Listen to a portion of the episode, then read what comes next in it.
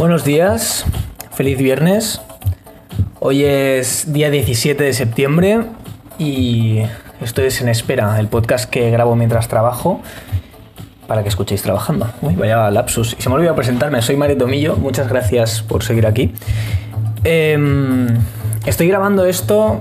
Mm, bueno, no, no estoy grabando lo que tenía pensado para grabar hoy, no es una excusa, hoy había una llamada, pero es la una y media y estoy esperando a que recibir una llamada de mi trabajo. No de estas llamadas para hacerme feliz, sino. O sea, perdón, para hacerme feliz no, no recibo llamadas para hacerme feliz.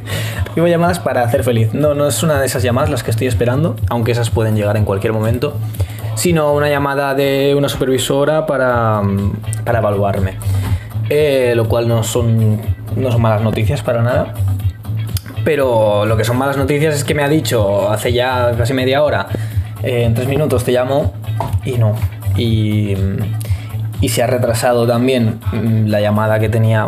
todo es llamadas hoy. Y creo que no se está entendiendo nada. Pero bueno, yo tenía una llamada con un amigo, con Alex, para hablar de un tema.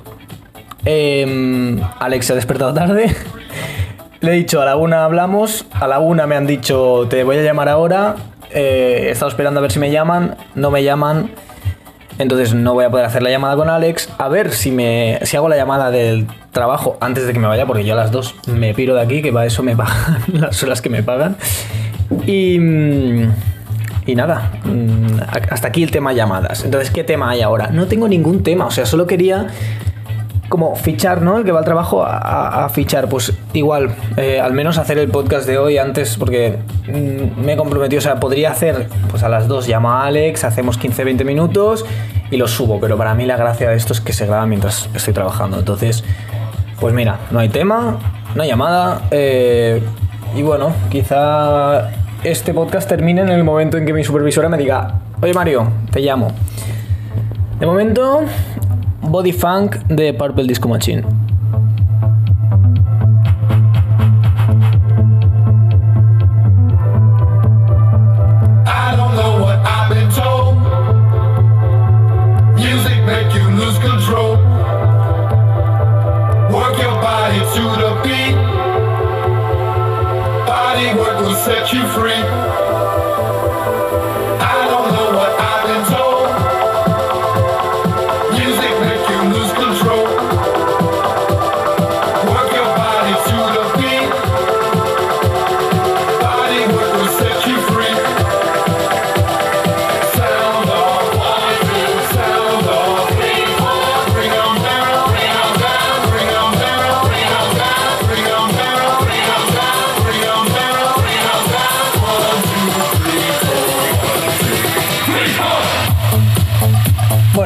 sigamos. Eh, hace poco puse un sticker de pregunta en Instagram eh, donde preguntaba qué os recomienda vuestro algoritmo de YouTube. Y me ha gustado las respuestas porque porque ves un poco la otra cara, ¿no? Porque claro, sí que hay vídeos que son como que recomienda un poco a todo el mundo, ¿no? Estos vídeos en los que entras en los comentarios y pone, eh, bueno, el algoritmo de YouTube nos ha vuelto a reunir o mm, ¿por qué este vídeo de hace nueve años nos aparece ahora todos en recomendados? pues estos que son como más generalistas, pero luego hay vídeos pues como mucho más concretos. A mí yo ahora que he vuelto a jugar al Minecraft me están saliendo muchos vídeos de Minecraft porque busco un par de cosas. De videojuegos también siempre me salen bastantes porque consumo un poco de esto en YouTube. Voy a entrar yo ahora, antes de leer lo que nos ha dicho la gente, voy a ver lo que me aparecen. De los 8 primeros resultados... Bueno, esta canción es too much. Eh, vamos a poner algo más chill. esto es demasiado lento, creo, ¿eh? Es que no sé, tengo una lista. Ah, hostia, me, van a llamar ya. Vamos a hacer una pausa y luego seguimos hablando de este tema, ¿vale? Bueno, eh, a ver si puedo encontrar dónde se para esto. Hasta ahora.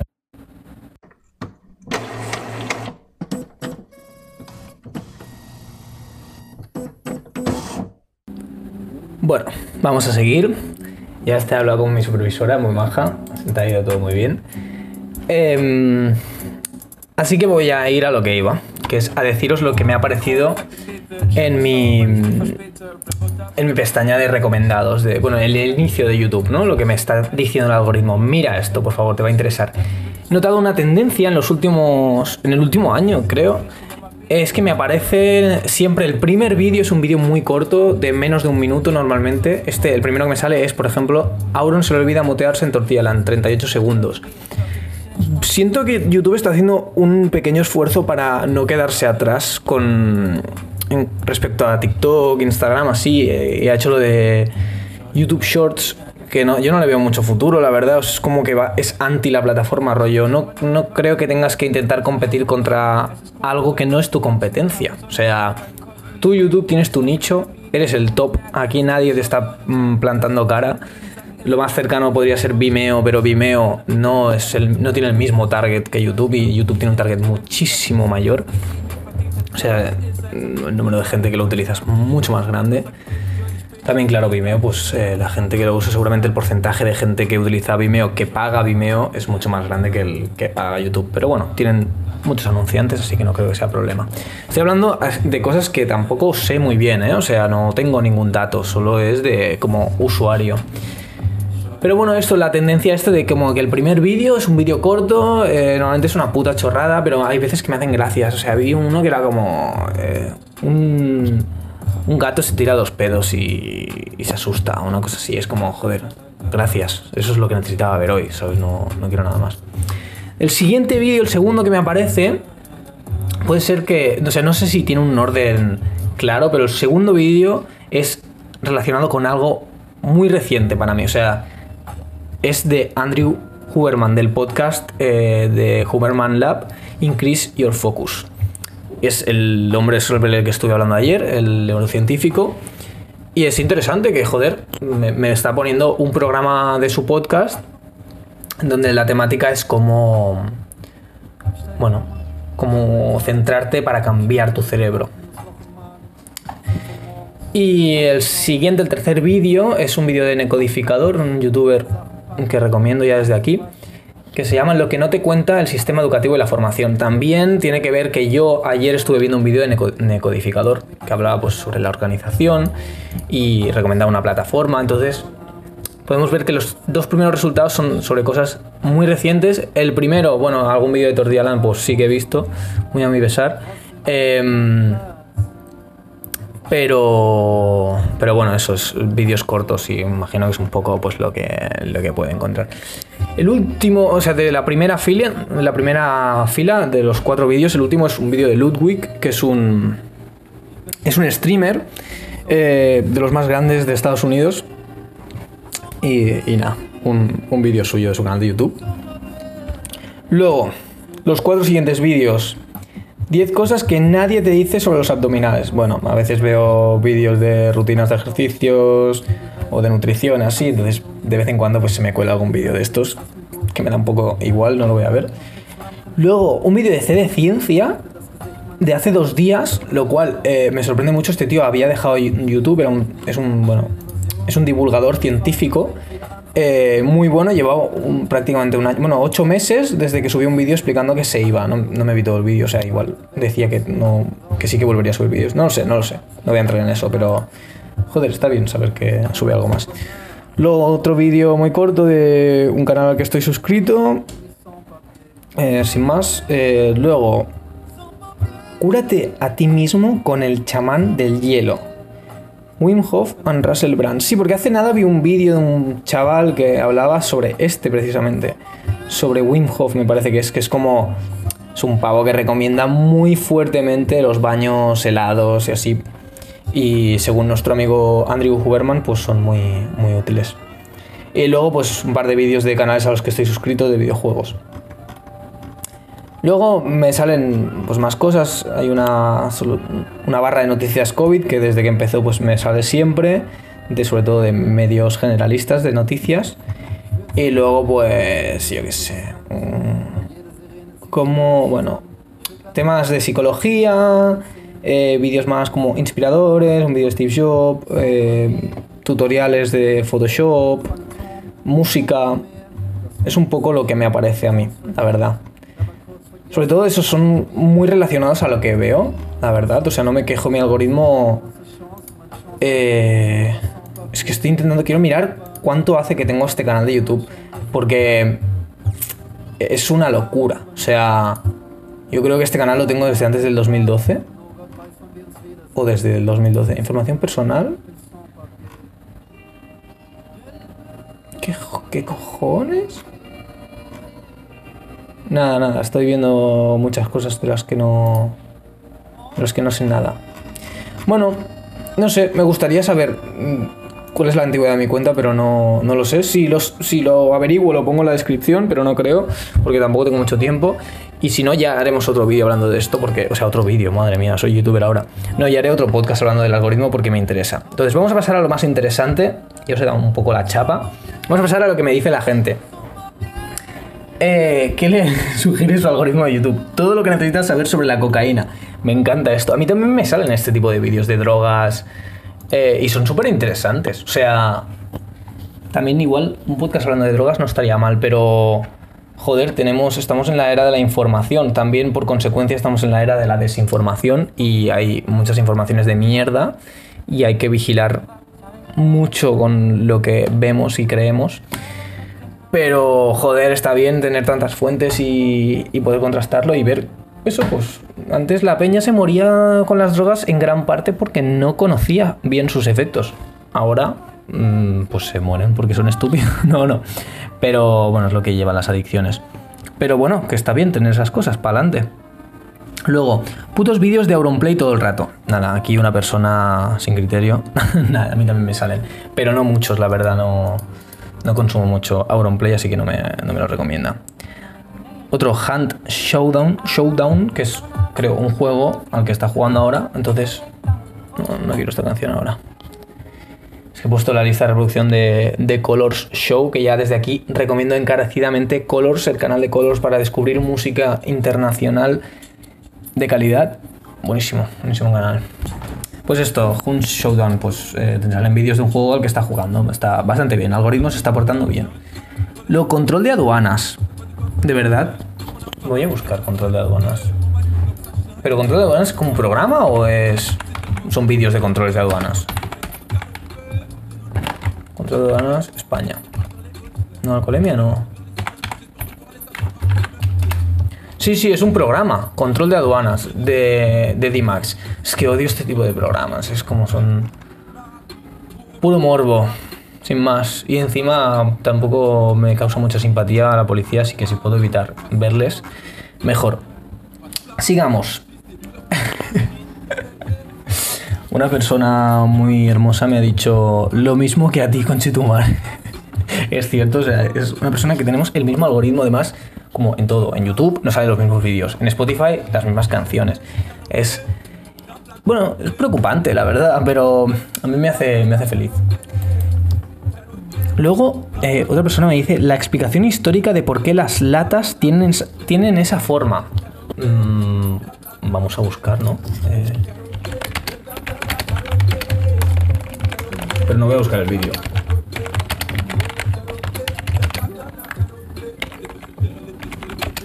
Estoy buscando en Google. Es difícil teclear con el micrófono en la mano. Vuelvo a estar sin camiseta y no me puedo atar esto a ningún sitio. ¿Por qué las latas de insertar nombre de marca son redondas y no cuadradas? Pero estoy en, en, la página oficial de insertar nombre de marca, tío, no. A ver, buenamente.com. Estas son las fuentes que yo quiero. Descubre por qué las latas de refrescos tienen esa forma única. Vale, mira más de cerca. Hay genio a nuestro alrededor todos los días, simplemente no somos conscientes de ello. Realmente eso es parte del genio, que es discreto, que encaja tan perfectamente con nuestras vidas que podemos darlo por sentado. Pero una cantidad asombrosa de trabajo se hace en ese genio que está en el instante. Una de esas cosas geniales que está en todas partes y de la que nunca sospecharías es la lata de refresco. Una cantidad increíble de ingeniería sucedió para hacerlas durables, fáciles de usar y prácticas de llenar y enviar mira más de cerca. Y pone la misma foto en la que se ven como una lata redonda, que parece una bola de Navidad, una lata cuadrada, o sea, bueno, rectangular, y, y una lata pues cilíndrica como son las latas. Y eso, pues una foto más cercana. Este GIF, hay un GIF que no, no se reproduce. ¿eh? Ah, sí, ah, sí, sí. Poner la soda en una lata esférica dejaría demasiado espacio en el empaquetado. y rodaría de la tabla. La lata en forma de cubo se puede empacar mucho mejor y quedarse quieta, pero requeriría una lata más fuerte y sería más difícil de beber. Sí, la verdad es que mm, que sea cuadrado mm, por los bordes cuesta bastante de coger con la mano, ¿no? Em, la lata comienza a conformarse con una pieza en bruto que se mantiene en su lugar entre una matriz de estriado y un soporte en blanco. No sé si es que esto está súper mal escrito, o sea, parece como que lo hayan cogido, lo hayan puesto en el traductor de Google y lo hayan copiado, que es probablemente lo que hace en la página esta buenamente.com. O sea, parece... Bueno, parece no, es la típica web de clickbait de artículos de mierda.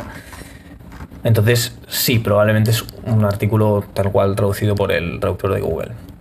Un punzón presiona hacia abajo en el espacio en blanco para crear una copa. La copa se presiona repetida. Esto no es el por qué, esto es el, cómo.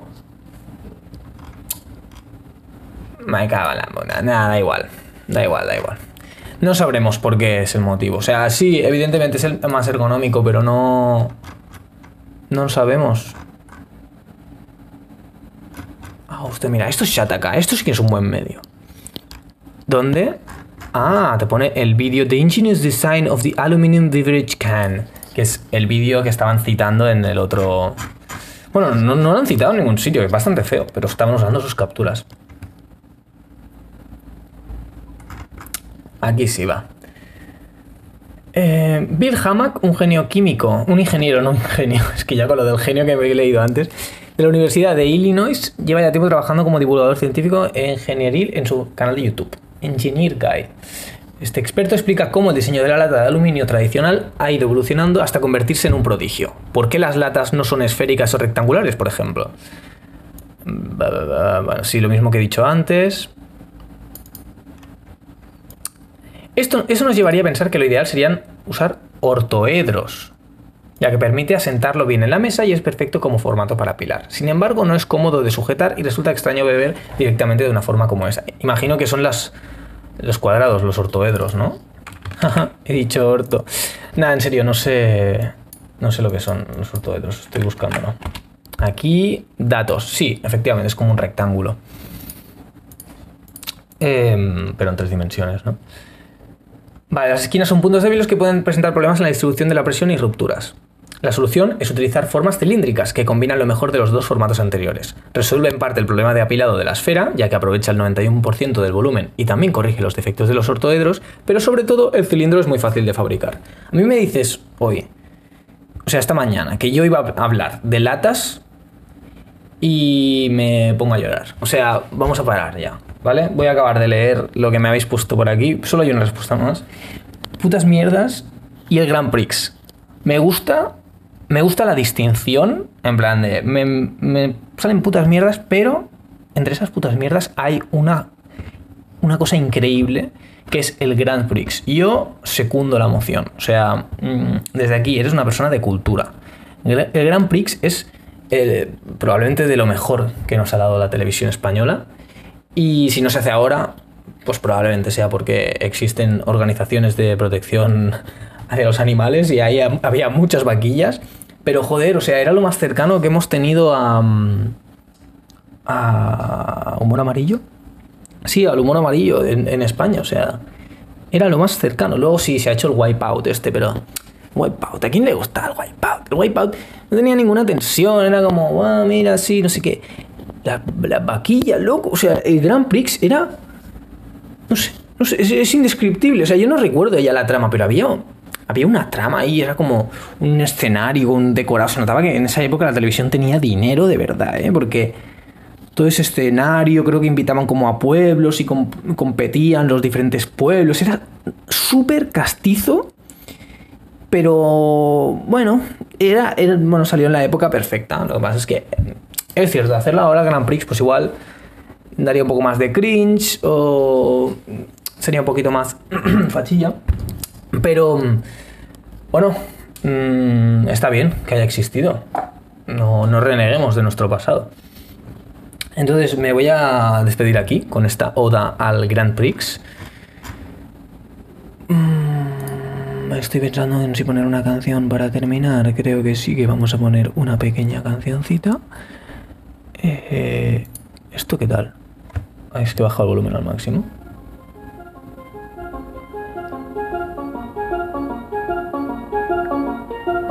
Imagínate si usásemos el 100% de nuestro cerebro. Imagina si pudieses volar.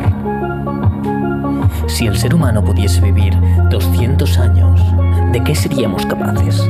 No, no, es que es literalmente esta, música, ¿eh? De fumadón. O sea, eh, too much. Pero os voy a dejar con esto, ¿vale? Para que os marquéis vuestro fumadón increíble.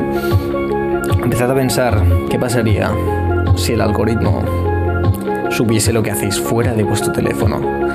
Ah, no, que ya lo sabe. Momento de reflexión aquí. Ojo, reflexión caribeña, ¿eh? Ojo la reflexión caribeña. Mojito pensativo. Sabe, sabe aguado esto, ¿eh? Ya hemos, solo queda hielo aquí. Ojo, ojo. Dios. O iluminación o depresión, ¿eh? Ya, este sonido vosotros escoged. Iluminación o depresión. También es un buen título para un podcast. Iluminación o depresión, todos los jueves. En cadena dial. Venga, chicos y chicas, muchas gracias por escuchar. Y nos vemos la semana que viene, que gracias a Dios este, este fin de semana ya no trabajo. Así que un besito.